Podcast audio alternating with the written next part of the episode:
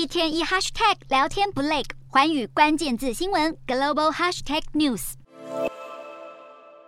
美国驻西班牙大使馆在一号收到了一件邮包炸弹，所幸已经被拦截拆解。不过，这个炸弹已经是西班牙境内公务机关和军武商在过去八天内收到的第六件炸弹。在十一月二十四号这天，西班牙总理桑杰士的办公室首先收到了爆裂物，接着到三十号这天，一间武器制造商也收到炸弹。这间制造商生产了西班牙供应给乌克兰的火箭发射器。随后，乌克兰大使馆也收到炸弹，还造成馆内一名安全官员轻伤。乌克兰政府更是紧急下令，让所有驻外使馆加强安全。到了十二月一号，西班牙国防部还有一处空军基地也都被锁定，再加上最新的美国驻马德里大使馆，虽然还无需升高恐攻警戒，但西班牙高等法院目前已经往疑似恐攻的方向展开追查。人正在乌克兰访问的西班牙国防部长也跟乌方召开了联合记者会，强调政府不会因为收到炸弹恐吓就停止支持乌克兰。当局初步研判，这些爆裂物的寄送来源都在西班牙境内，而且都是以棕色纸袋包裹起来的土制炸弹。一旦引燃，就会产生突发火焰，